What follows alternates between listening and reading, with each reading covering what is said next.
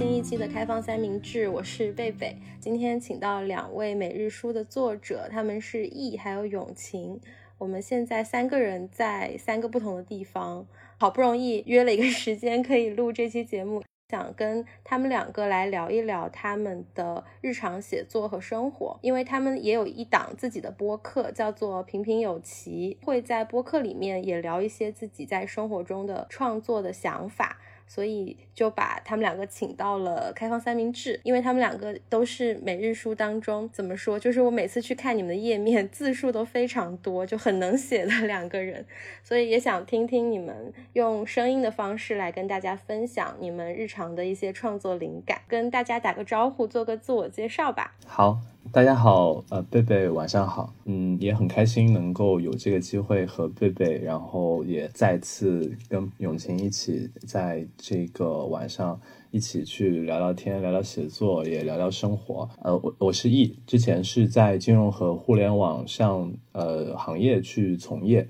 之前的身份是一个产品经理，嗯，也在这个相关的行业有工作过几年的一个经验。那么我其实对自己的定义来说是一个，呃，算是写作的练习生，因为我是从今年一月份开始第一次尝试在每日书这样的一个平台去做写作的一个分享。那么后续后续也通过更多的缘分，包括像跟永晴一起去。呃，制作一档播客，以及去在自己的公众号上输出一些内容，这个都是通过写作开始，呃，在我身上的一些缘分。呃，其实我会给自己的贴上的一个标签是，呃，好奇心人。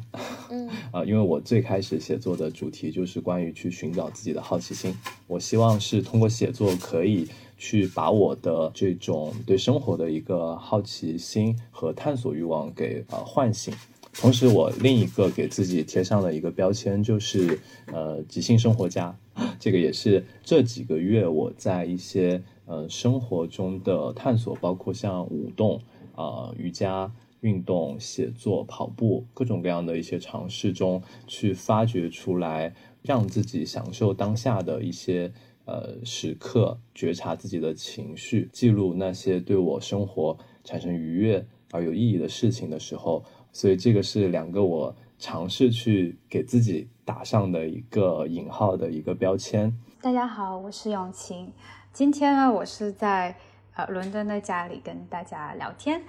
那我其实就是对写作的兴趣是从初中就开始了，但是一直也是断断续续的写，啊，并没有有呃，并没有一个持续书写的习惯。但我感觉啊，书写好像一直都会在生命的某一个重要阶段会被重启、被启发。嗯，所以我算是一个长期的写作者，但是其实就是写作的总量可能并没有很很很多。三五两年就会写一点东西，断断续续做一个表达。呃，但我觉得总体来讲，记录和表达都是我非常感兴趣的事情。啊，那无论是说通过写作来表达，还是录播课来表达，呃，这些都是让我觉得很开心、很享受的事。嗯，我目前呃从事的工作呢，是我现在是在一家就是跨国企业做人力资源培训的方向。那我对自己个人的定义呢，是我觉得我算是一个三分钟热度的人。比如说你问我。啊，我在做什么运动，或我喜欢做什么运动？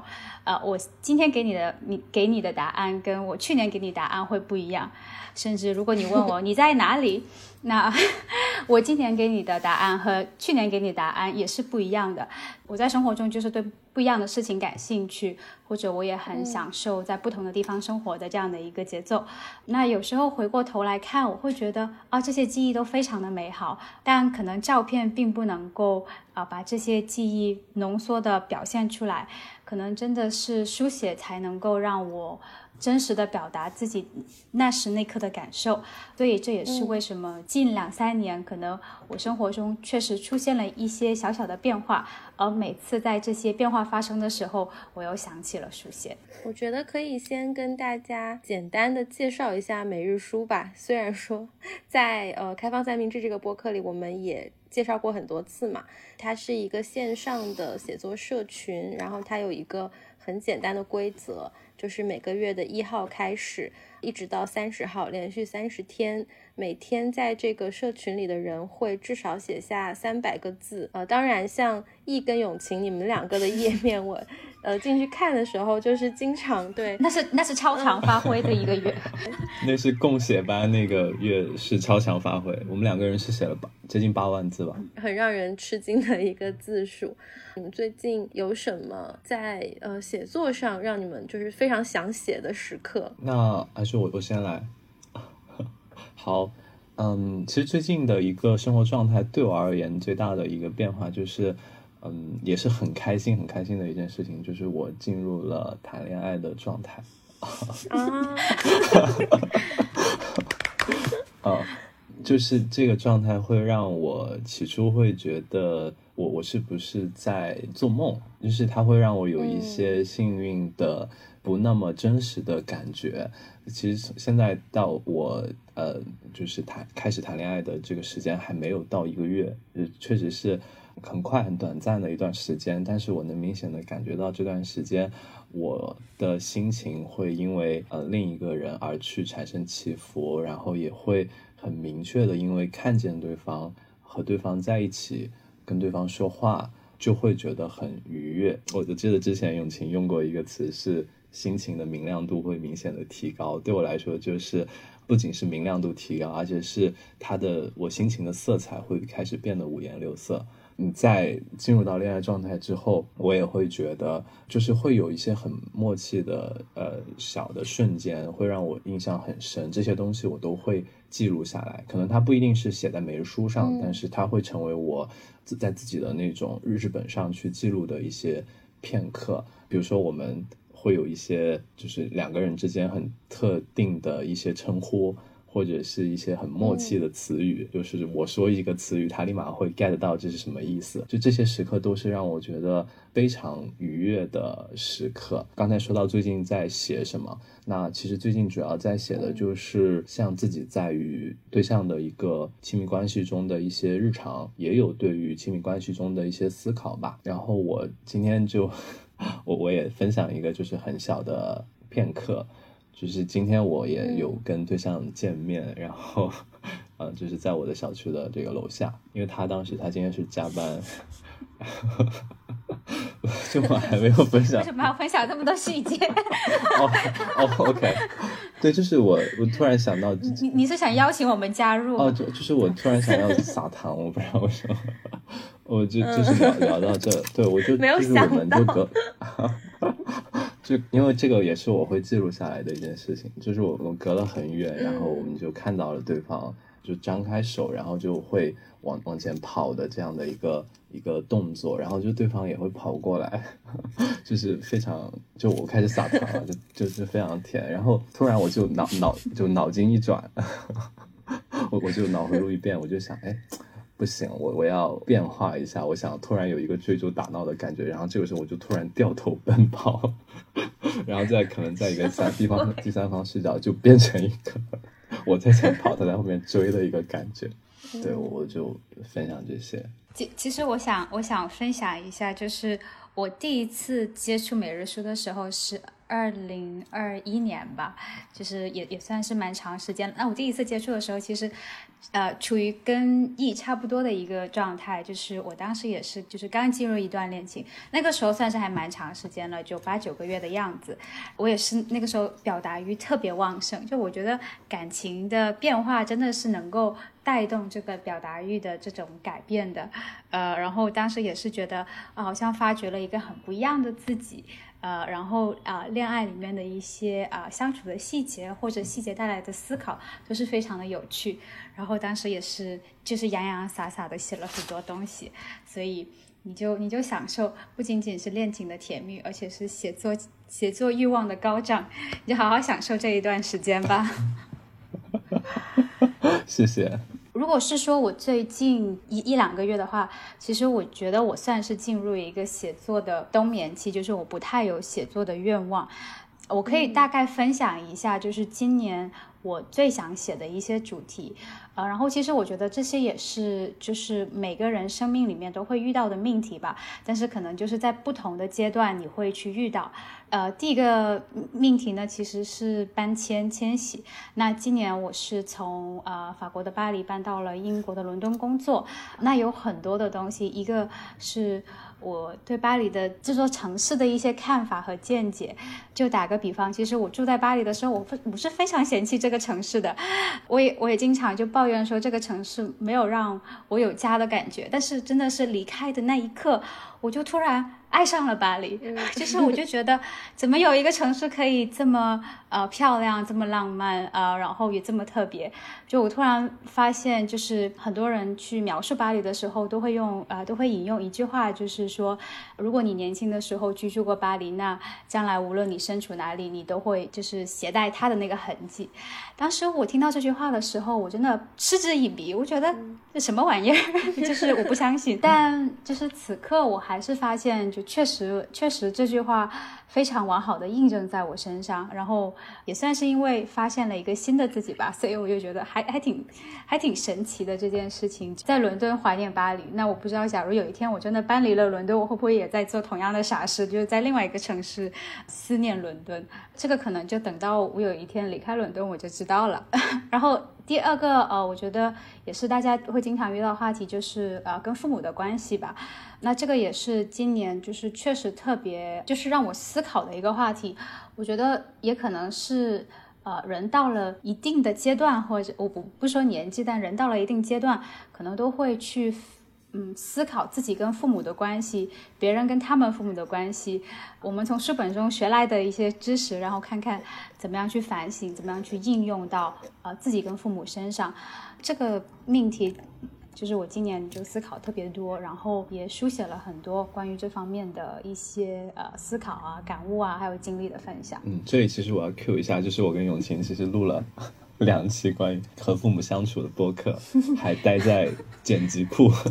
嗯，对，就是刚刚听易还有永晴的分享，其实呃我自己我不知道听众有没有感觉，就是我觉得这个可能是。有写作习惯的人，或者是呃呃，我身边的一些作者吧，就是我在跟他们聊天的时候，我觉得让我非常享受的一个部分，就是听大家讲这个事情的细节。刚才易他会把这个画面描述的非常非常具体，然后我觉得这个可能是因为呃写作的习惯也会让大家在记录一件事情或描述一件事情的时候，去回忆它的细节，并且试图把它。传达出来。嗯，讲到这个细节的描述嘛，其实刚才那个 E 他在做自我介绍的时候，呃，我就很好奇一个地方，就是因为你说到你有呃体会一些，比如说身体的这这些这些运动，呃，瑜伽呀，或者是舞动，对，因为之前呃跟 E 认识的时候。你是刚刚离开上一份工作嘛？然后你在寻找，就是说那段时间想要做什么的过程当中，做了蛮多的尝试。就是我对我对这你你的这些尝试很好奇，另外对你提到的身体上的感受也非常的好奇，因为我自己觉得吧，就是我身边的很多男生，他们跟自己的身体。好像都不是很熟，就是有有一些距离，不是很熟。对，所以我我就蛮好奇的，就是想想听一个男生来，呃，用细节的方式讲述一下你在做这些尝试的时候的一些感受。嗯嗯，身体探索的过程中是我今年。所有的尝试中，让我印象最深刻的一一一个尝试，因为其实生理探索它本身所包含的种类是非常多的，比如说贝贝你刚刚提到的，就是瑜伽，还有可能舞动。那其实我就是中间尝试的，可能也不仅仅有这些，它有用到我们的一些感觉、触觉，或者是身体的某个部位。我觉得都算是对于身体的一些运用和尝试。其实最开始在今年二三月份的时候，我就有开始去尝试瑜伽。那当时我就有写在我的每日书里面，就是关于我第一次去上瑜伽课的时候，其实我是带着非常大的一个抗拒，就是因为我始终觉得，在我的脑海里，一个男生去上瑜伽课，是不是会接受到更多议论也好，或者是。不一样的目光也好，甚至在我当时报了名进入那个班里的时候，我会觉得，嗯，首先我目光看过去没有另外一个男生在那个。嗯，里面，另外我会觉得大家的目光是不是都会打在我身上？他们会在想什么？嗯，我觉得这样的一个想法，它就来自于呃一些观念，就在于有些东西好像被贴上了性别的标签，而这个标签其实成为了我们去探索身体、探索一些对我们。有益的活动的阻碍，像男生应该做什么，或者男生应该怎么样？其实之前我跟永晴在我们关于就是呃性别这个话题的播客里面也会有提到，就是我们特别不希望我们的精神呃去限制了我们的身体，就是因为思维让我们失去了一些尝试的这种行动，所以我也很感谢自己，就是在那样的一个。就是探索期，愿意去做这样的一个尝试。那其实关于像舞动啊，还有这种身体的探索，我最近也在去通过文字去梳理。呃，我我得到的一些收获就是在于，呃，似乎我会真正开始意识到身体它是有愉愉悦的这种感觉的，而这种愉悦的感觉，呃，我们其实很平常很容易去忽视它。在我们的目前的社交关系里面，我们很容易去把我们。人和人之间的距离拉得特别远，比如说我们用滴滴去打车，那可能我们和其他乘客的距离就会变远。我们用微信去聊天，但是我们和亲人朋友的距离也会变远。呃，那么我们可能叫外卖，但是我们和呃这个制作这一餐美食的这个厨师和店员也会变得更远。那其实我们每个人都是有身体接触的需求的。嗯，当然我我说的这种身体接触的需求是来自于。比如说像，嗯，可能在孩童的时候，我们就会很乐于去玩耍。那大家会怎么玩呢？就小朋友经常就是抱在一起，或者是滚在一起，大家就会很亲密的去，呃，接触对方，然后去放肆的扭动、舞动、摆动自己的身体。但这种需求真的随着我们长大，它就消失了吗？我想应该不是，而是它这种需求其实还潜藏在我们的身体里，只是。我们通过思维上的修炼，或者是在方便的就网络这种方提供的这种方便利性的同时，它隔绝了我们能够产生更多身体接触以及对自己身体运用的这种可能性。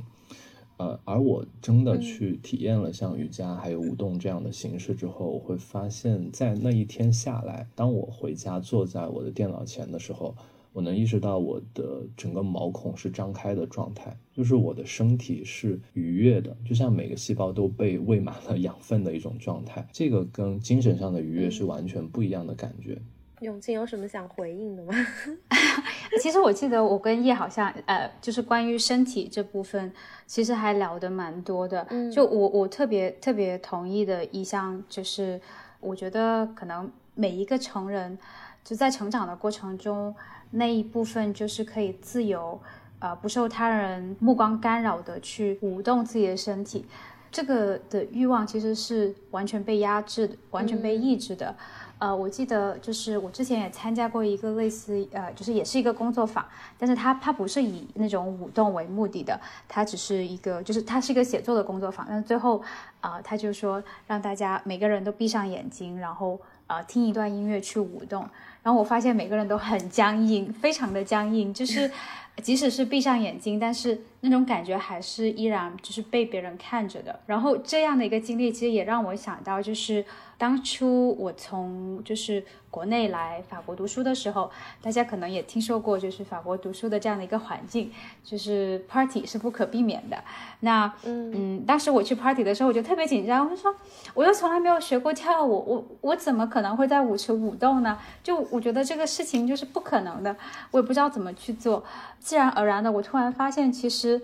舞动是每个人天生就有的一个本能。当你听到音乐，然后跟着音乐的节奏去舞动你的手臂、身体，你去踏步、摇头，就这些所有的动作，其实都是自然而然会发生的。但只是因为你觉得有他人在看你，或者有他人在批判你，所以你把这些动作，就这些冲动都抑制住了。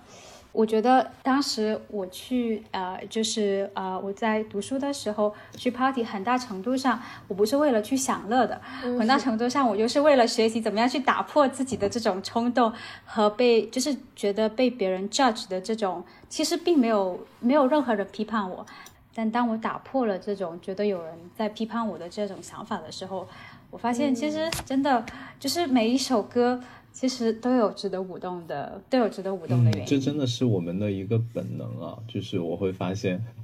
这个本能其实一直在我们身上。而且我觉得，就这个本身已经让你快乐了。对，就是无论你是就是通过物质打让你自己快乐，还是通过舞动让自己快乐，就是其实我觉得我们做很多事情，最终目的还是想放松，让自己感到开心嘛。啊，那如果有一运动。或者舞动，让自己已经达到了这个需求，那可能对其他的就没有那么多的，就是欲望。对，就是一种释放天性的感觉。我也想要问问永晴，因为你换了城市，所以想看看你现在在新的城市里，你对伦敦有一些什么样的新鲜的感受？就是其实我从搬来呃伦敦的第一天到今天为止，就是可能每隔一段时间都会有人问我说，那巴黎跟伦敦你会更喜欢哪一个？从最开始的时候，其实我不太敢光明正大的去说巴黎，因为我觉得我既然搬过来了，就是我不应该这么带偏见的去啊去评价一个城市。呃，那现在的话，我已经光明正大的讲，我就是更喜欢巴黎。我觉得这这也是一种呃，就是很坦然的去接受自己自己目前的这个看法吧。我不是说伦敦不好，就是我觉得伦敦它有很多它的特色，在我也真的感受到伦敦是一个非常。非常有包容性的城市，然后今天刚好就是天气特别好，虽然很冷，但是天气特别好，就是阳光很明媚，呃，然后就是秋天，秋天呢就是整个城市所有的树啊都是黄的，呃，红红色的叶子，就是特别特别的漂亮。然后我走在那个那个公园的街道上，就心情也是特别好，我也特别喜欢这样的秋天。可能我自己目前的这个阶段，就是我接受自己的这样的一个心态吧，就是我一边怀念着巴黎，一边享受着伦敦，然后也是，啊，尝试去发现啊伦敦的美好。一个我想说的就是，我真的发现伦敦是一个非常非常包容的城市。我觉得在巴黎很多程度上，嗯，我喜欢巴黎的一个一个呃一个原因是，我觉得，嗯，巴黎就像一个。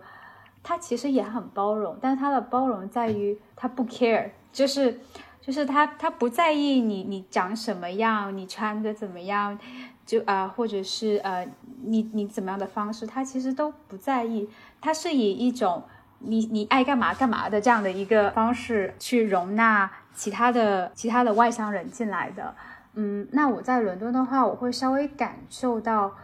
一些更友好的东西，就是大家其实还蛮。啊，好奇不同的文化呀，不同的一些啊其他的东西，所以我有感觉到，比起啊巴黎来，伦敦是一个更包容的城市。对我刚才。听你们讲你们最近生活状态，就觉得说每日书真的是一个很神奇的地方，因为它就是会把完全不同的人放在一起。然后我们其实还没有聊到，就是你们是怎么认识的，然后为什么听上去你们非常的熟悉，包括刚才有讲到，就是呃会去聊一些跟呃父母相处有关的话题，或者是跟身体有关的话题，嗯，这些也许都是我们。跟很亲近的朋友才会说到的说到的东西，所以我觉得可以来跟大家分享一下你们在每日书一起写作的一些你们印象深刻的事情。我们也是因为每日书认识的，嗯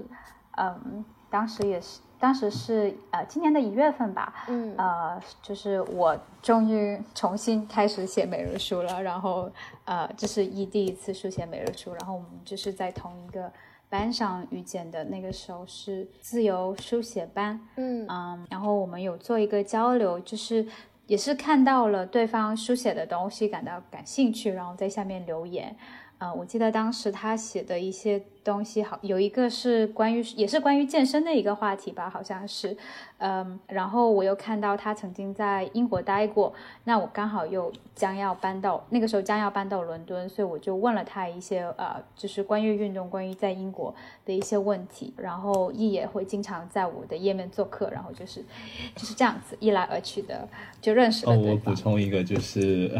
就是其实，在那个我们。互相在对方页面做客的话，其实从我的第一人称视角来说，因为永晴之前是写过每日书，而我是一个完全的小白，所以我会有一个内心的活动，是在一月一号我写每日书的第一天的时候，我其实是对着那个空白的石墨文档，是完全不知道要写什么的，我就是在那儿发呆了几十分钟。我就觉得我一个字也写不出来，我当时已经有点想放弃了。第一天就想放弃，对。所以我想，既然有其他的邻居可以做客，我为什么不看看大家写了什么呢？我就呃去不同的页面看，恰好就看到永晴的页面写了当时他的一个呃在职场上面的一个困惑，因为我我记得他是写的是他有一个呃领导要离职了，但是那个他的那个。其实同事并没有提前的告诉他，所以他有点懊恼，说自己没有预判到他会做这样的选择，是不是自己的觉察力不够？我虽然自己一个字没写，但是看到他的故事，我就觉得，哦，那我可以评论一下，我可以留个言，我就呃说了一些可能，呃，我觉得从我的视角看这个问题吧，因为我我觉得他当时表达的文字会有一点陷入到那件事情的一个情绪之中，所以也是因为这样的一个缘分，我就。呃，看到了永晴的页面，然后我自己当时再回到我的美术，我也确实发现好像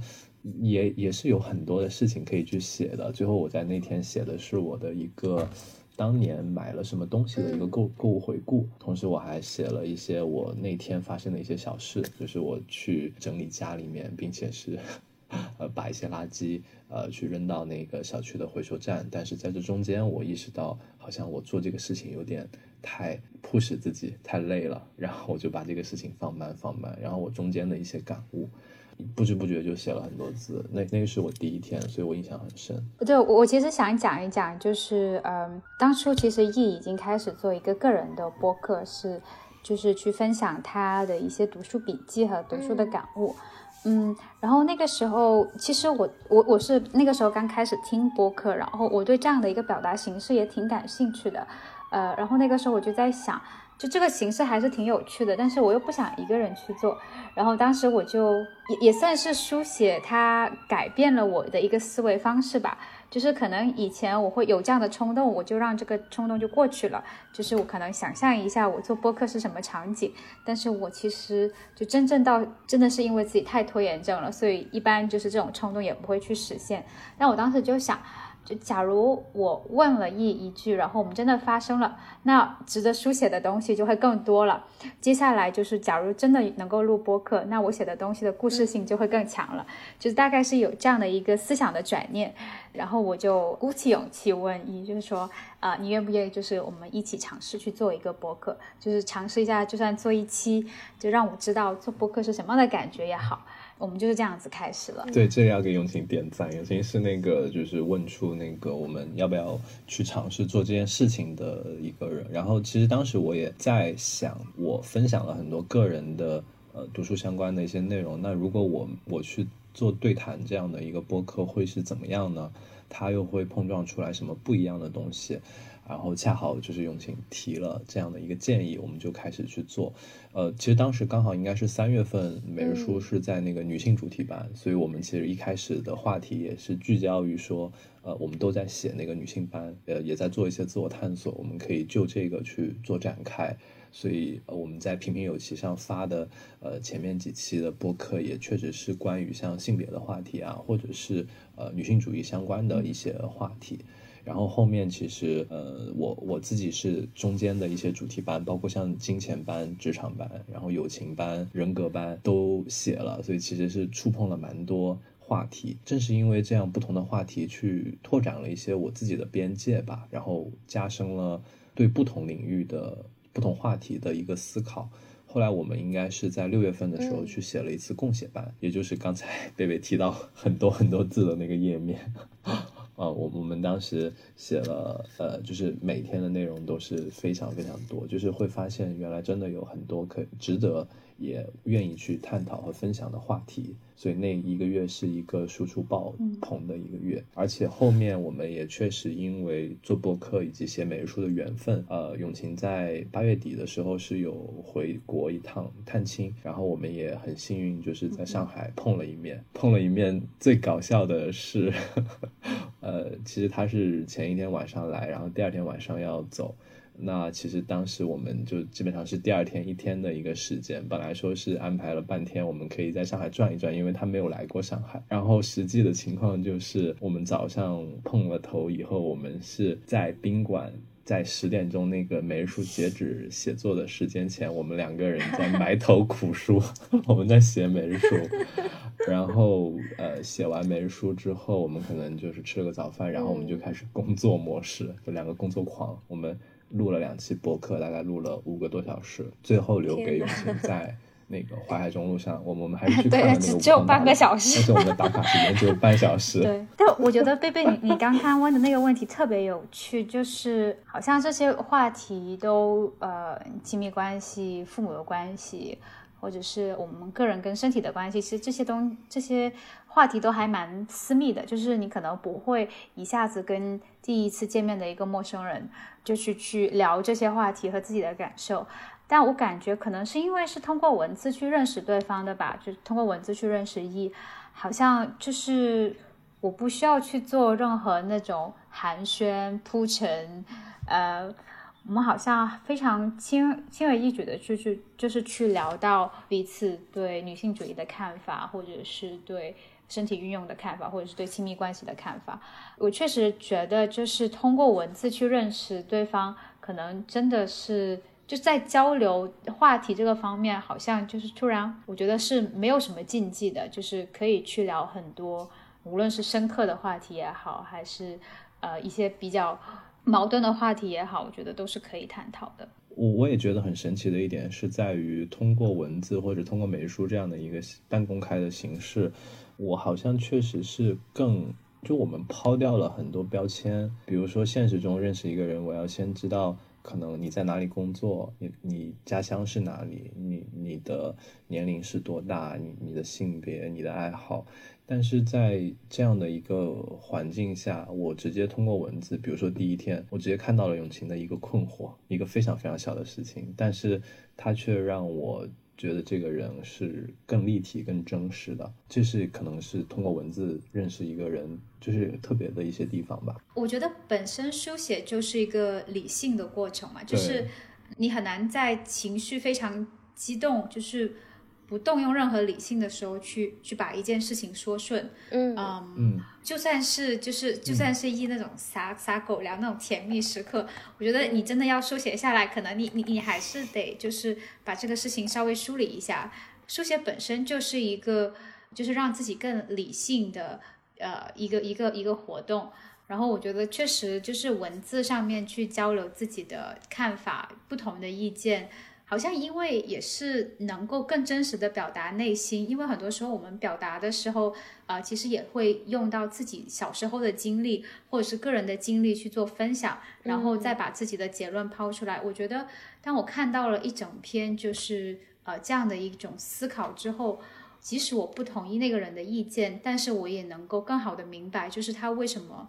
或者是说，在出于什么样的立场，嗯，呃，提出了跟我不一样的观点。我还记得你们就说一个写作当中比较具体的事情，就是你们在呃共写的过程当中，你们有一天是跟对方分享了你们写作的一些习惯。就当时亦有呃分享你在写作的时候会听什么音乐，对，然后永晴也有分享，就是我们现在的生活这么忙碌嘛，再加上大家的生活节奏也都不一样，但是。呃，在每日书里面还是会有，因为我们有一个那个交作业的时间，就是刚刚说到连续三十天嘛，所以每一天会有一个考勤的时间来统计大家有没有写。那这个时间是上午十点钟，但是因为我们知道，呃呃，这个时间是第二天上午的十点嘛。这个是为了照顾到一些有时差的小伙伴，所以我在看那一天，就是你们告诉对方说自己在写的时候，嗯，会喜欢听什么样的音乐。然后像永晴有提到，嗯，你有一段时间在写日记，也是会给自己一个固定的时间，就觉得像这样子的很真实的去。呃，告诉其他的人说，我在现实生活中有点像是说我跟写字这件事情它的关系是什么样的，就我有点像是文字型的直播。嗯，我其实很想补充一下，我记得当时我大学的时候写日记的时候，我我特别喜欢就是写就写我当当下在做什么，在听什么音乐，呃，然后呃，我是在什么样的灯光下写字，我的周围环境是怎么样的。然后我觉得特别神奇的事情就是这些小的细节，可能，可能本来就是这些小的细节发生，就是之后的一个星期、一个月之后，我就完全忘记了。但是因为啊，我有把它写下来，所以它就像是一个时时空隧道一样。就当我读到的那一刻，我突然，我突然好像就回到了我大学时候，就是在一盏啊。昏黄的台灯下写日记的那个那那个那一个瞬间，就是因为我把所有的细节都提提供了，所以我突然就一下子就共情了好多年之前的自己。我觉得这也是书写就特别神奇的地方。然后这个也不拘泥于你是一个专业的书写者还是普通的书写者，但我觉得写作的魔力就在于它可能它能描述的细节感触是，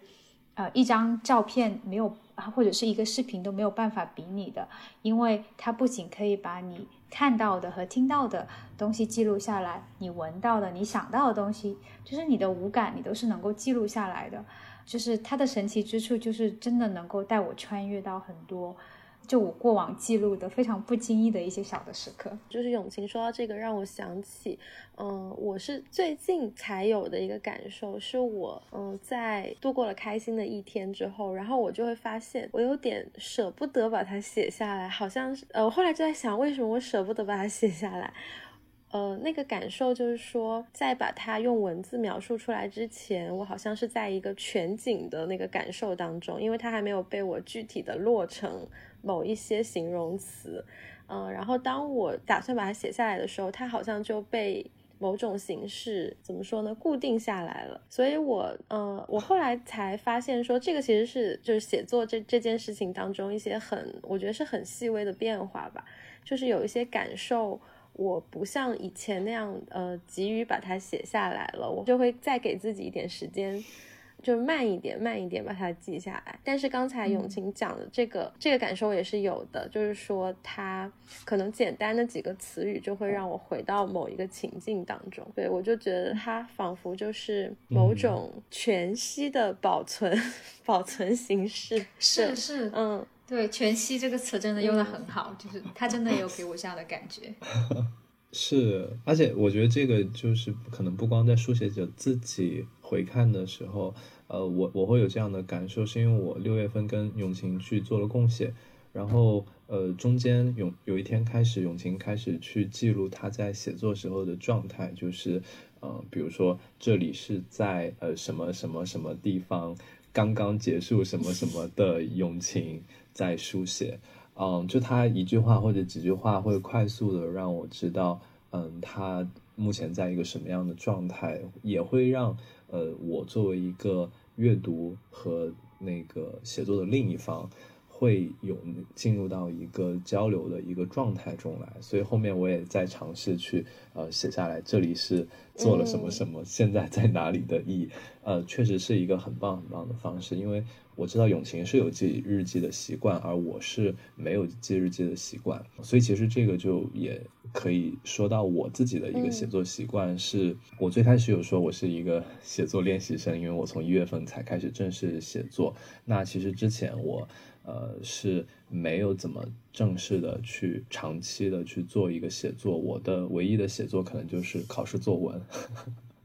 所以。呃，那我会有一个习惯，就是在我从硕士期间，我会开始去记很多东西，就是我会发现，我会习惯于把自己的一些心情也好、想法也好，或者是读了某个书的一些感触也好，呃，甚至是一些开心的事情，我都会呃以这种备忘录的形式记在手机上，然后我就会记得越来越多、越来越多，有上百条。其实这个在某种程度上，它推动了我去最后以写作的形式去做一个更完整的输出和表达。而写作习惯，其实在我身上来说。呃，每日书有参与到其中，就在于我理解，在我身上的写作更多的是一个从没有写作习惯到有写作习惯，到现在的又没有写作习惯的一个状态。为什么会这么说呢？就是在于，呃，参与每日书之前，我没有一个固定的写作习惯，我只有记录或者摘抄的习惯。参与每日书其实是给了我一个。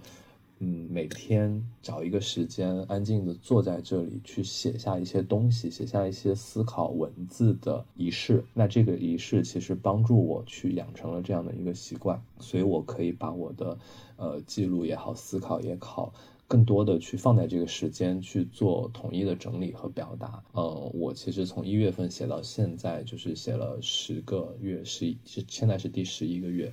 嗯，所以其实这真的有很好的去锻炼我这样的非常厉害，锻炼我的一个写作的习惯。那其实写到十月份、十一月份的时候，会发现我越来越多的在美术上放鸽子。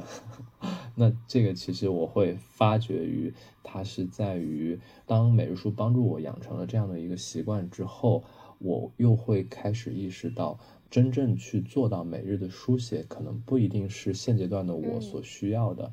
而我也会更专注于去书写一些我愿意去写的话题，或者是我自己想要隔一段时间去做的自我整理。所以从这个角度来说，那呃每日去写作的一个习惯也没有那么必要。当然，我还会参与这个每日书去呃保留这样的一个输出的一个通道。但是好像我的心态上又回到了那种无的状态，就是在于。呃，我可以写，也可以不写，这个是一个习惯，但是它最终是要帮助到我，让我去愿意去做一些输出和表达。像我们在每日书社群里会安排一个班主任，他会每天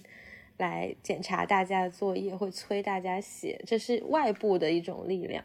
那养成对养成写作习惯，肯定还是因为有想要写的东西作为一个驱动力。嗯，那包括在这个过程当中，像 E。他刚才讲的嘛，就是会去重新思考自自己的这个习惯，他真正想要从这个事情里面得到什么。然后我也想到说，就是永晴在刚刚开始的时候有分享，就是你在不同的生活阶段会因为一些事情，再让自己不就是间歇性的有。有写作的冲动，对，他是他也是，就是你提到的一些生活当中的命题。录这个节目跟你们讨论我们要聊什么过程当中，有呃问你们的一个问题，也是我觉得很有意思的一个问题，就是说传统来说，大家提到写作这件事情，会想到那是不是写的东西你是要拿去发表，或者是。啊，你是想出一本书吗？还是你想当作家？可能大家的理解会是这样吧。但是我觉得很有意思就是，嗯，像我们刚才也聊到了很多你们在日常生活当中发现自己想要写、想要记录的一些主题。我当时是说，这个就有点像是自己。作为一个编辑部，然后来给自己选择一些选题，所以想要听你们来分享一下，说你们在生活当中是怎么去寻找这些自己感兴趣的问题，或者是，嗯，你们的灵感常常会在什么时候出现？我觉得第一方面就我觉得好像我还不能够熟熟练的，就是知道。呃，怎么样去寻找灵感？很多时候好像都是灵感找上门来的那种感觉，呃，是很自然而然的发生的。就刚刚像我举的一些例子，比如说是在我进入一段亲密关系之后，呃，我发现，哎，好像我想象中的就自己进入亲密关系的状态，跟我现实中的状态其实是不太一样的。呃，然后我觉得这个东西很神奇，所以我就迫不及待的写了下来。今年也是，就是因为呃我搬家了，然后我觉得就是他除了把我的行李或把我的衣服从一个地方挪到另外一个地方，但是其实他带给我心理上的转变远比这个事情要复杂的多，所以这也是让我有了那种书写的冲动。那跟父母的关系也是，呃，也确实是因为我近期就是有一次我观察到我的一个好朋友他怎么样去跟他的父母相处，然后我突然看到那个场景，我很震撼的原因是因为我发现这个就是我理想中我非常希望我自己能跟我父母相处的相处的方式。然后我就在思考，就是为什么这个事情可以在他身上能发生，或在这个家庭上能发生，但是对我来讲却好像有心而无力。呃，然后我我也在想，就是其实我们成长之后。可能我们之前年轻的时候，父母跟子女的关系是怎么样的？其实是由父母去打造的，因为他们是更强大的那个、那个、那个人。但是其实我们长大之后，呃，其实我们已经完全有能力去重新塑。塑造就是我们作为子女跟父母的关系，但好像呃，其实我们没有完全没有意识到这一点，就好像还是完全进入到被父母就是牵着鼻子走的这样的一个状态。就是我我觉得都是他都是因为我的生命恰好遇到了这样的一个问题，这个问题又非常的宏大，然后又非常的有趣，然后我就迫不及待的书写下来。所以我觉得很多时候其实是这个话题。他就找上门了，他就敲门了，我只是我只是让他进来而已。嗯，对，大概就是这样。我好喜欢这个比喻。嗯，就听到永永晴的呃分享，也会发现，确实会从这样的一些小的启发呀，或者是生活的点滴中，其实会能够得到很多对于自己的一些思考吧，或者是启示。然后我。像我的一些写作的这个小的灵感，就会来自于，比如说我做了一些自己之前没有做过的尝试，比如说像身体的探索啊，或者是去参与了一些即兴相关的活动。那这样的一些东西是我之前完全没有体验过的，我在中间收获了一些新的体验。其实人生就是不断的在去发掘一些新的体验嘛。那这样的一些新的体验，其实本来就拓宽了我生命的一个厚度，然后这种时刻是让我觉得特别有意义且值得记录的一些时刻。比如说我在中间有一些思考，或者是我觉得某些人的一些话有真的启发到我的时候，我真的会呃迫不及待的掏出我的小本子或者是我的手机，呃记两下，然后我还会很礼貌的跟他们说，啊我真的不是在回微信，我是恰好。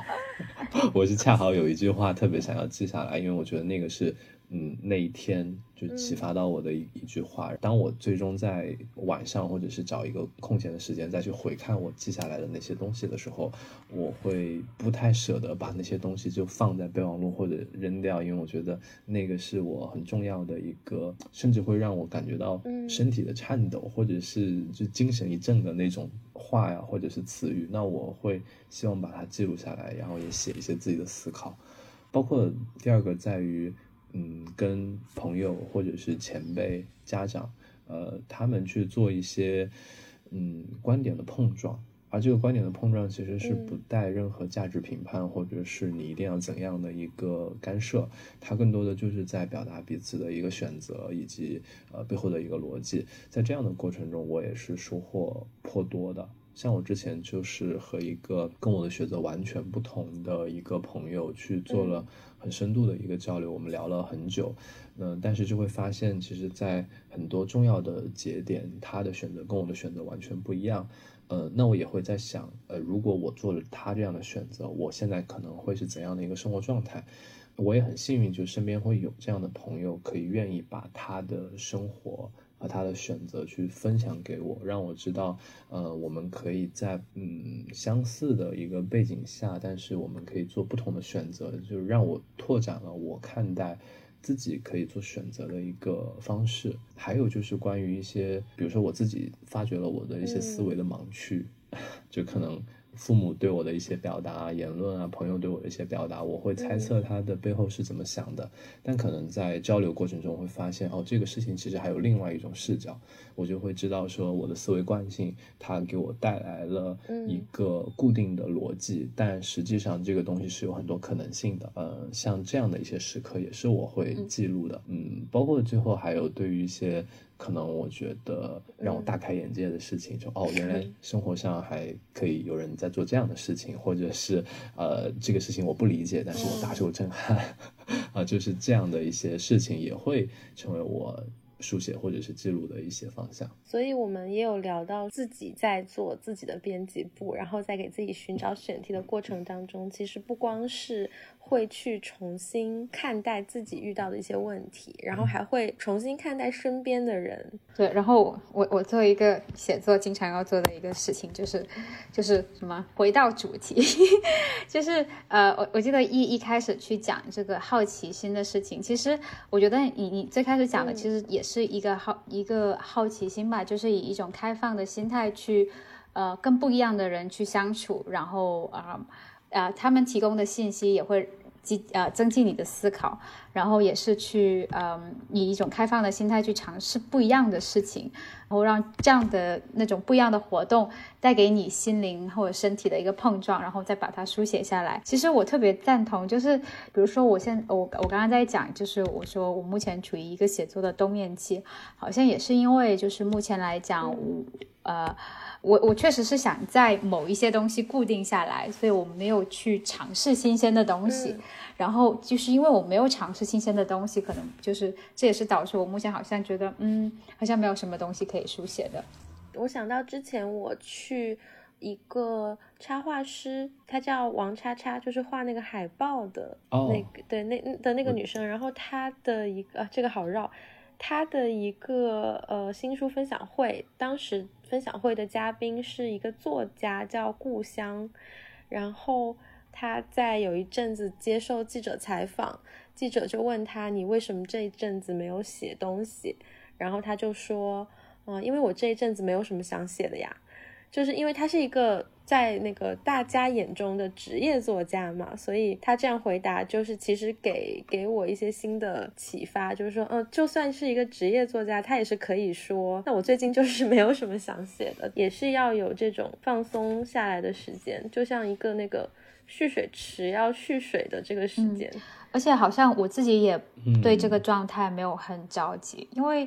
我发现，就是写作写作这个事情，都在我的生命中总是断断续续的。就我初中的时候特别喜欢，我写了一阵；高中的时候放下了，大学的时候又写了一阵。就是我觉得好像它总是在的，就是我只是不能呃一直保持写作的习惯，因为可能我自己的创作的能力没有到那里。但是这不代表我一天不写作，就代表这个写作的这个能力。或者是说写作这个事情，它就离完全离我远去了。嗯，我我挺喜欢贝贝刚刚提到的那个蓄水池的一个概念，就是感觉它是有一个输入和输出。输入的话，其实可能来自于我们新的体验，呃，与人的相处，或者是自己的一些思考或者阅读这样的一些事情。然后下面的输出可能就是写作，当然写作只是一种方式的输出。那其实我们。可能同时保持输入和输出，呃，是一件比较理想的事情。但可能很多时候，比如说我们在继续自己的那个蓄水池，那我们可能会有一段时间那个过程，就是像冬眠期。但可能过了那段时间，我们有足够想要分享的东西，又会打开那个阀门去做一些输出。呃，刚才讲了很多在每日书当中的书写嘛，其实书写还有一个。很重要的作用，至少它是在每日书这个社群，就是让大家互相看到。然后像是我在节目开头也有说，就是它让它很神奇，它让世界上完全不同的人可以，嗯，发现彼此，看见彼此。呃，这个问题我记得是。是议题的吗？就是，嗯，就是说这种半公开的呃表达形式，呃，半公开可以解释一下，就是说在这个社群里面，大家可以互相看到，嗯，同所谓同班同学的页面，然后大家能够。在页面上互相留言、互相交流。那社群外的人是暂时看不到社群里正在生成的这些文字。那像这样的半公开的表达形式，会对你们的呃日常记录有一些什么样的影响？其实我觉得这个话题从我个人来说，会还是挺主观的。我觉得每个人在书写的时候，他所呃想要寻求到的书写带给他的目的，以及他想要传达的可能不同。因为其实，在美术的过程中，我也感觉有看过，呃，可能几十上百个作者的文字，也会觉得真的每个人写的主题以及他的写作方式都是千差万别的。呃，有些人可能会是更以自己的思考记录为主，有些人会呃选择去呃写一些游记啊，或者是他的一些呃吐吐槽啊，就是真的是有完全不一样的写作方式。然后，如果是对于我而言的话，我觉得这种半公开的形式是会影响到我的表达欲以及话题的选择的。因为，在我来说，我会相对比较看重于一个反馈和外界的一个评判。那其实这样的一个形式就会让我去选择把一些。更私密、更隐私的想法和话题就不会表达在美书这样的一个平台，呃，可能一方面会觉得这个太过隐私，或者另一方面觉得这个有些话题它是不是会呃符合主流的认知，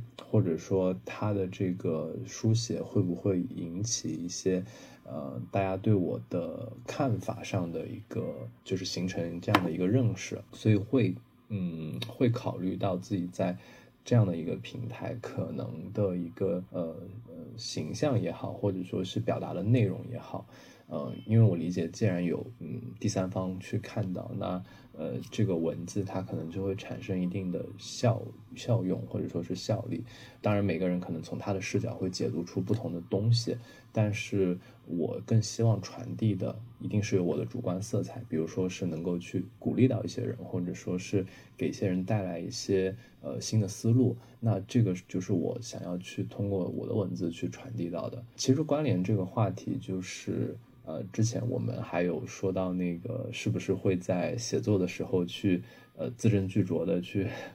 呃，去筛选一些那个文字，我我觉得这个跟这个话题会有一些关联，就在于，嗯，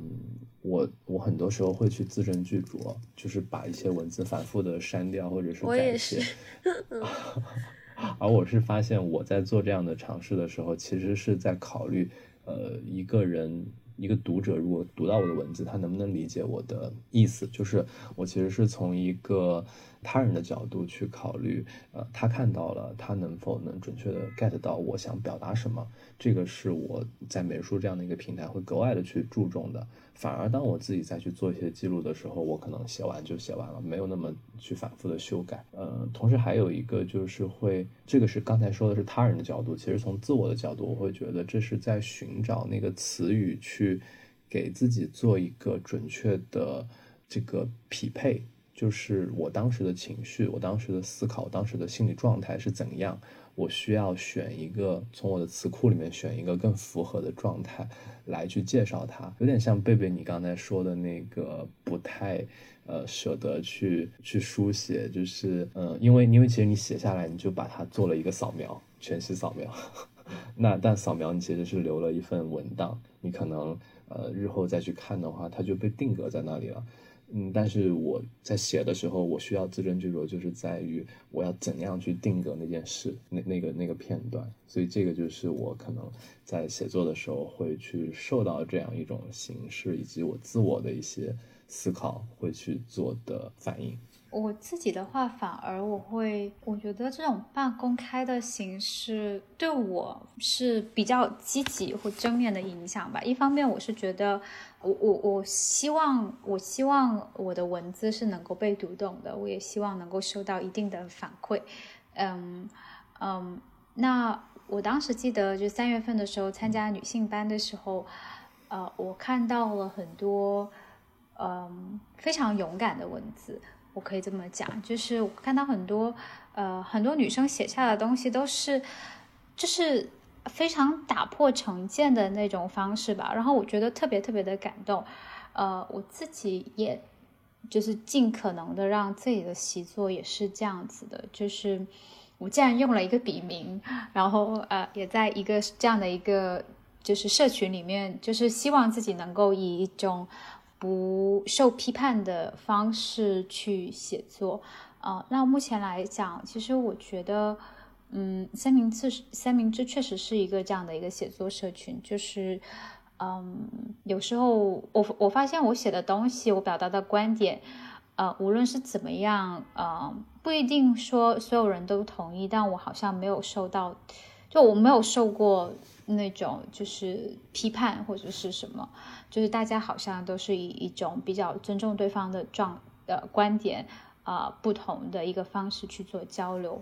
嗯，所以这个半公开的形式倒没有让我对我如何表达观点或者表达什么观点。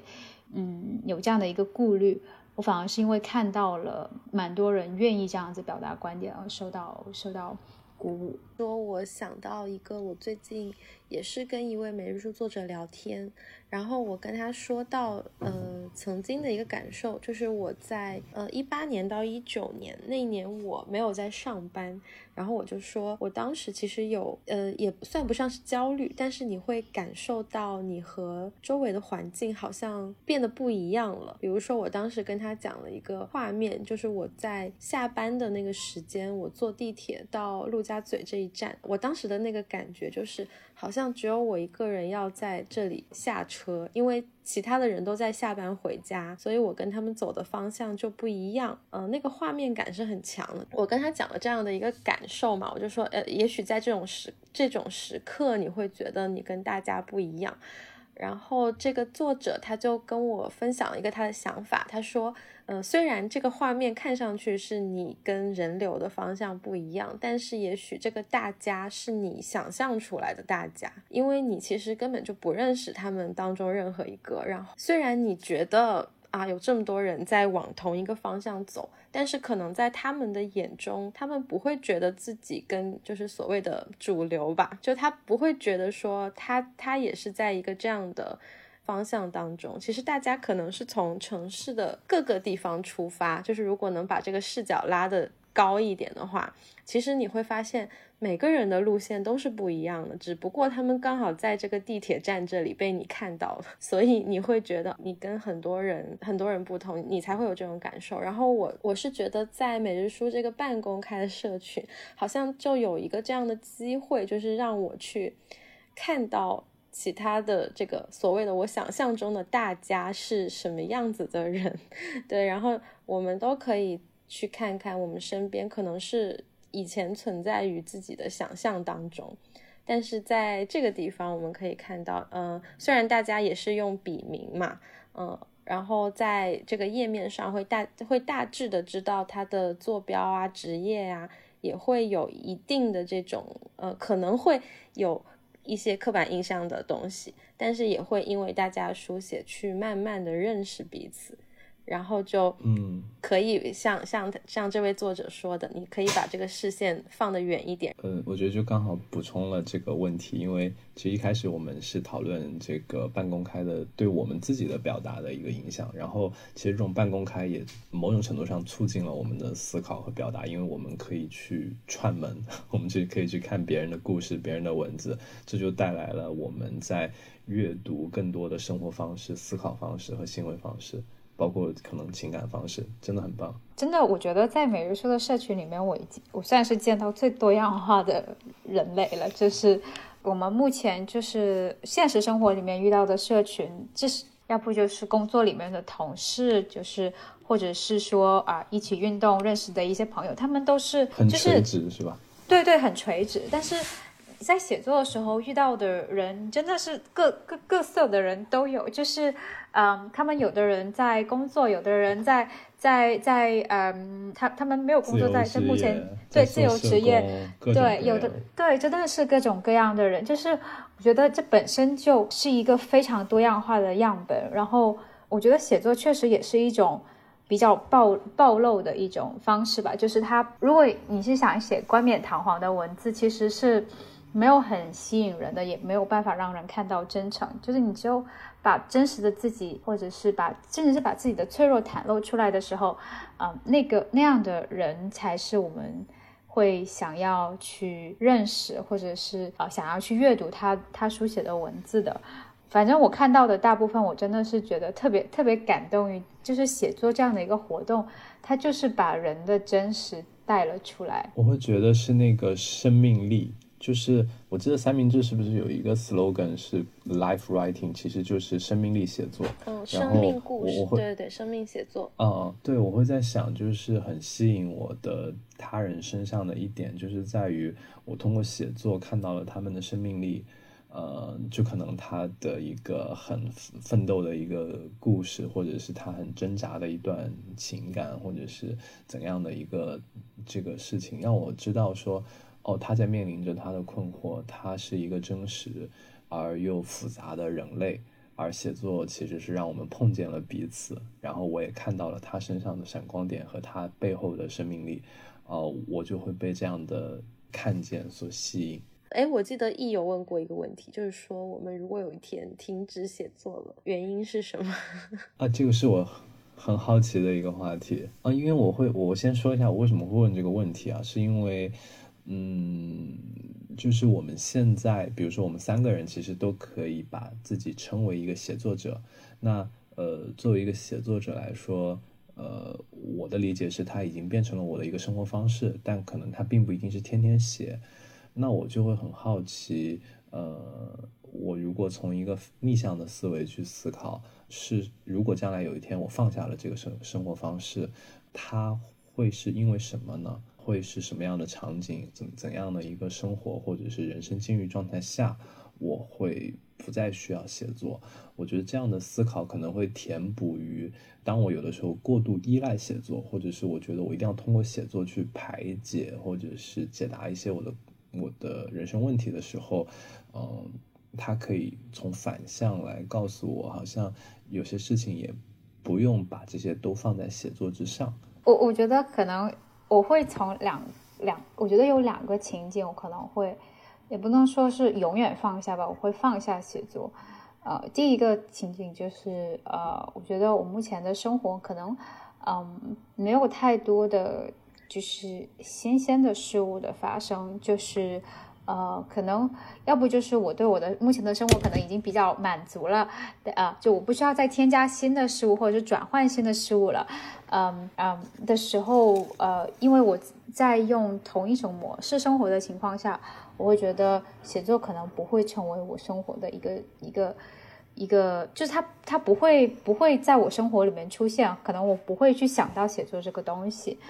嗯，第二个的想法就是，嗯，可能我我目前的需求或者我目前需要的东西，嗯，是写作没有办法处理得了的。就我我说是什么意思呢？就是可能，呃，假如目前我是在一个很焦虑的需要解决某一个问题的这样的一个状态，写作好像不会是我会想要做的事情。就打个比方讲，就比如说我现在是处于一个很焦虑的，想找一个新的工作方方向或者换工作的这样的一个，就就是通过那个什么马斯洛需求模型，就我还在为我的一些生计的一些问题，啊，比较基本的一个问题啊，我我在为此奔波的时候，可能我已没有办法去太在乎自己精神层面的一些事情，就像写作。哎，我这里就是，那我听下来是是觉得，呃，是不是永晴在你的思考里，呃，你觉你目前会觉得写作会一直持续在你的生活中？因为你刚刚提到的是暂时放下写作，就是你可能目前还没有太去设想说，呃，他会离开你的生活。对，我觉得他只会暂时离开，但不会永远离开。我觉得我跟永晴比较像吧，就是说，嗯，这件事情它。只会暂时的离开，然后，嗯，因为我不知道大家平时在想，就是一天当中脑袋里的活动是怎样的。就有的时候，我觉得我就算没有把一件事情写下来，我也会在脑子里去写它。对，就可能我会我会在呃心中默念一句话或者几句话来描述一个事情。嗯，其实我自己觉得这也是一种写作了，只是它没有被我放在纸上。那也许某一天我会把这段话从脑子里调出来，然后打在打在电脑上。对，呃，然后我刚才在想，就是这个写作的事情，其实我是想到了最近的这个 AI 的这个工具，然后我在想说，可能有一天我会呃不是离开写作，但如果有一天我觉得。写作这件事情它变得有一些困难，或者是说它呃受到了挑战，可能就是 AI 的工具已经非常非常发达了，然后我们可能会去重新思考写的写这个事情的意义吧，就是个人写作的意义。嗯，如果我们已经没有办法去分辨。我们每天看到这些东西，它嗯，到底是谁在写？对，这个这个说的是不是那些，比如说工作邮件这种东西？就如果我们看到的小说呀、剧本啊，它本身就已经是由 AI 创作的非常精彩的作品了，那我们那个时候，对，我们在我们可能要重新思考呃个人写作的一些意义。对，但写作的意义是是为了就是只是记录当时所想，还是为了传播呢？好深，好深奥的问题。对，我就觉得这个是，其实都不用很很久以后吧。我觉得现在慢慢的，我们都感受到，对，因为其实其实 AI 工具的发展，它很它它会在很前面的地方就从文字处理开始嘛，这个技术。所以我觉得这是很多对嗯写作感兴趣的人。或者是对阅读感兴趣的人都可以来讨论的问题。嗯，其实听了你们的思考，我的感觉就是在于，写作对我来说是一种自我梳理和自我表达。那其实如果是我要去，就是如果我要去呃终止写作，放下写作，那可能就只有在我觉得表达已经不是我的人生目标，我的。就是我我我人生要做的事情已经没有了表达，呃，因为写作是一种表达方式，呃，所以我会觉得其实这种可能性是比较小的，因为我理解每个人都有表达的需求，呃，那其实就牵涉到第二个部分，就是呃，有一天另外一种表达方式，它对我而言它的重要性大过了写作。或者它对我而言的意义已经超过了写作，那我是不是会换一种表达方式？我觉得可能会有这样的可能性，比如说它会不会是呃舞舞蹈表演，就是我也不知道，但是可能呃某种表达方式它嗯替代了写作的一个意义，那可能我会放下写作，嗯，我会有这样的思考。还有没有想要讨论的问题？嗯，其实我还蛮好奇贝贝你的写作的其他的一些东西的，就是比如说你自己是如何去找你自己的选题的，或者是说你自己的写作习惯是怎么样？嗯，我其实也不是每天都能写，所以像我就说我是每日书的半半月书选手，就我一般只能写半个月。嗯，对，我觉得我我自己的这个。呃，写作习惯可能跟永晴比较像吧，就是会隔一段时间，如果有我感兴趣的话题，嗯，我会去，我会很想去把它写下来。然后我觉得，嗯，其实，在我的工作当中，就可能跟很多人相比，那我在工作上需要写的这个时间是更多的嘛，所以有一些选题，其实它是工作带给我的，我觉得这个也挺有意思，就是其实我。并不是一直在主动的去寻找选题，嗯，会因为工作上的一些原因遇到一些选题，然后会让我认识很多人，嗯，这个是也是我觉得很有意思的地方。写这件事情，嗯，可能前几年吧，就我还是会有那种焦虑，就是就是我觉得我是一个回避型的人，所以呢，我很害怕被评判，嗯，像以前我在。我刚刚到三明治的时候，如果明天要发的东西是我写的，其实我会非常的，我前一天我就会觉得很焦虑。嗯，对，然后这可能我觉得就是如果我放在这个位置上，我也会的。你继续。但是后面我就觉得说，可能也是，嗯，三明治的读者真的是很好吧，就是大家其实也没有就发过几次之后就知道，哦，其实大家也没有要批评我什么的，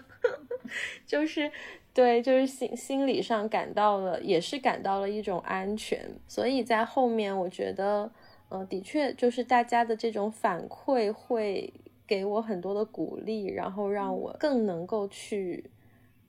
把自己的一些想法袒露出来吧，就像永晴说的，其实它就是一种暴露自己的过程。所以我也很佩服，像在短故事的，就是像呃刚才那个亦有提到嘛，life writing 这个写作的项目当中，很多人去书写自己的呃生命故事，然后有好多跟。家人相关，或者是自己一段非常痛苦的经历，我都非常非常佩服他们能把这些故事写出来。因为这个其实是我目前算是一个小小的障碍吧，就是我也有跟其他的朋友聊过，好像我还是没有办法非常坦诚的去嗯书写自己的一些生命的过往。虽然大家在网络上是一个笔名，哪怕是躲在这个笔名背后，还是觉得的确文字它就是一种。自我暴露，然后会对这种暴露有恐惧，但是我觉得很好的就是在这个过程当中，因为可以一直去跟呃身边的朋友交流，就包括跟你们来讨论这些，其实他会一点一点的，就是给我勇气去和动力去挖掘自己的一些成长经历，嗯，我觉得这是很有意思的一个部分，就像是重新认识自己吧。嗯，而且写作也是重新定义故事的一个过程吧。其实你讲特别有趣，就是这个自我暴露的过程。就虽然我在每日书里面，我是我基本上能够做到，就是我手写我心，就是就是我我我是能够真的，我想我在想什么我就去表达什么。但是我在朋友圈是完全相反的一个状态，就是我在。我在现实面前是完全不自我暴露的一个状态，所以这个其实也是特别有趣。然后你说的就是害怕被批判，其实我自己也有，呃，然后只是因为可能在写作者面前，我能够更有安全感的袒露自己，但是这个是有条件的，就是就是是在写作的情景下，是在不在朋友圈公开的情景下，啊，我才能够做到。其实我是很很想，我现在可以就可以我可以分享一下我现我目前想要写的一个话题，就是我最近，对，就是我从其实从去年吧，上海封控的那段时间开始，因为大家会有很多的时间待在家里，然后会对。小区和楼道有特别多的观察，就我在这段时间，所以我最近其实是很想要写一写这栋楼里面的楼道，因为楼道它是一个公共空间嘛，就是大家到底是怎么去认识这个空间的，谁可以用它，然后它的用法是怎样的？嗯，我觉得这个是之前没有看过太多的讨论的。嗯嗯，对，所以这个是我们呃，然后我在想，就是想要去记录这件事情的时候，也会希望说能够把更多自己真实的想法写下来，就是推自己一把。对，因为其实我住在作为一个住在这个楼里的居民，那肯定也会有很多自私的想法呀。对啊，在在思考我跟其他的邻居的关系的时候，嗯嗯，就是好像是因为。自己也身在其中，所以其实对于这个事情，它本身会夹杂着一些自己主观的情感也好、判断也好，然后其实好像就让你想写的这个事情它更吸引人去看了。因为我会觉得，如果真的是一个很客观的视角去分析或者是记录这样的一些呃公共空间，那。就会像是一个分析报告，或者说是一个行业研究。其实从一个真正值得被记录和书写的一个片段来说，我会觉得就是你说的这样的一个角度会更吸引我去阅读。在准备这期节目的时候也说嘛，就是其实好像没有一个准备好了的时刻，因为跟大家讨论对生活和创作上的事情，就是记录当下每个人的状态，然后说不定我们在一段时间之后可以再来聊一聊，对，就是我们三个可以再来 更新一下自己目前的状态和一些想法。对，然后贝贝，我会很好奇你的那那个楼道写了没？嗯，还没写，这个就是。这个就是很真实的，就是拖延。嗯，对。然后我我突然在想，你你当时你讲的一个犹豫的点是说，因为你毕竟作为居住在那里的人，呃，可能就是你看问题的视角是出于你自己的视角，就可能其实你是有一些可能比较自私的想法，但是因为你是写故事的人嘛，所以你有掌控故事的权利。但我同时又觉得，其实写作本身是一个。也是让你更有同理心的一个一个一个方式吧。就是当你写下来的时候，你写作的时候肯定会有这个觉察，就是我是在以我自己的视角去叙事。然后，嗯，其实我觉得读者是能感受到的，就是读者是能够感受到你的表达是以自己的角度去叙事，但是啊，你也希望更有同理心的去体察其他的居住在其他地，就是同一个楼的人。真的，我觉得写作会是一个很好的、很好的梳理的方式。对，因为我刚听到了贝贝，就是他对于就自己的一些主观的情绪、呃想法之外，你其实会考虑到你这样的情绪会不会影响到就是他人，其实就已经是从两方的角度再去思考这个事情。嗯，而且你的疑虑是是能够让读者感受到的。谢谢你们的鼓励。没事，我们我和永晴也可以在这里，是不是挖个坑在 我们的剪辑？好呀，如果我写了的话，我会分享给你们的。哎，好啊。对，其实我有一丢丢小遗憾，就是还是那个，就我们现在已经已经算是结束了，是吧？就还没有，我不是我我那个设备还没关呢。你说啊啊嗯，就我觉得有一丢丢小遗憾的是，呃，可能。就是我们当时就是说来我们录一期播客的那个当下，可能那个时候是我就是创创作欲比较旺盛的那个时候，就我觉得可能哎那个时候录播客录播客我会提供很不一样的意见，就我确实现在的的确确也处于一个就是不太不太想写东西的一个阶段。就我会有一个这么小小的一个遗憾在，但其实跟你们聊天，我觉得还是挺开心的。然后另外一方面就是，好像其实我也能够坦然的去接受这件事情，就是既然现在没有什么东西可以写，那就暂时的休息一下呗。就我觉得，其实我觉得贝贝你说的，还有易你说的东西，也是让我更心安理得的有了这样的一个想法。哦，我可以分享一个，就是。呃，在去年二零二二年封控以后嘛，然后大概有四五个月的时间，我完全不想运动。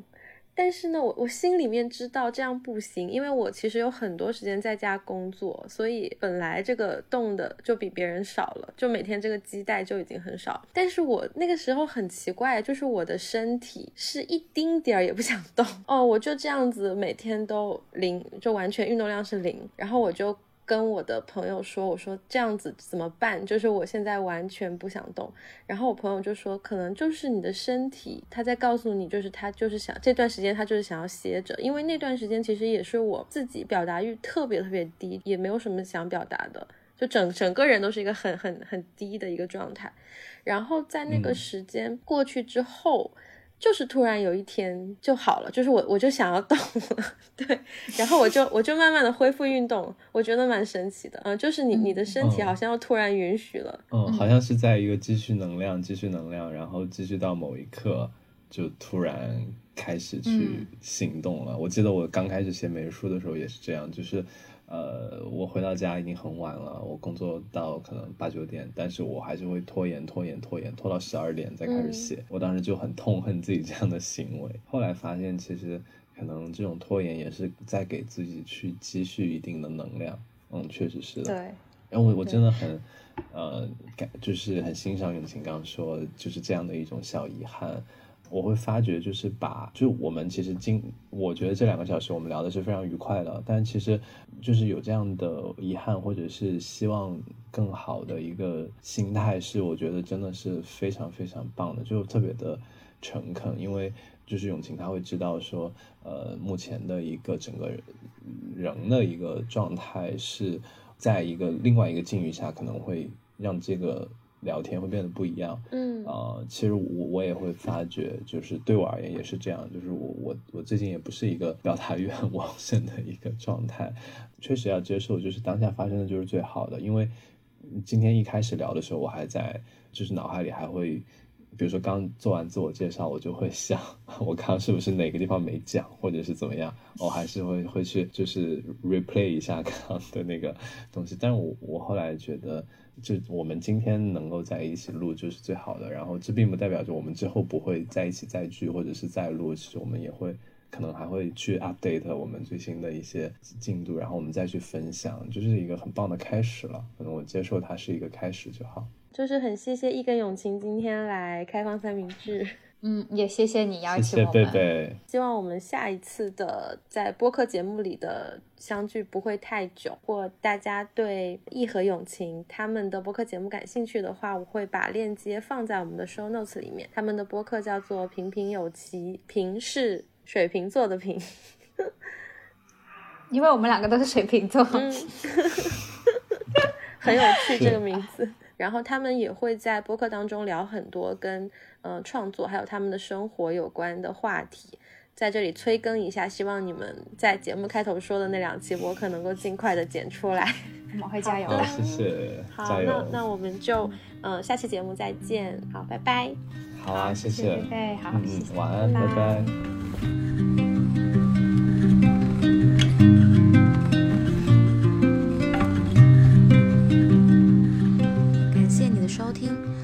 以在小宇宙 APP、苹果 Podcast、网易云音乐、喜马拉雅、QQ 音乐收听到我们的播客节目。欢迎关注我们的公众号“三明治”，了解更多与三明治有关的内容。另外，也很欢迎你加入到我们的写作项目“每日书”和短故事中，写下你的故事，记录你的生活。我们下期再见。The railway track leads through the town, Past the windows of your friends and out to the sea. I passed the station and the bars, past the ruins of a house where peace.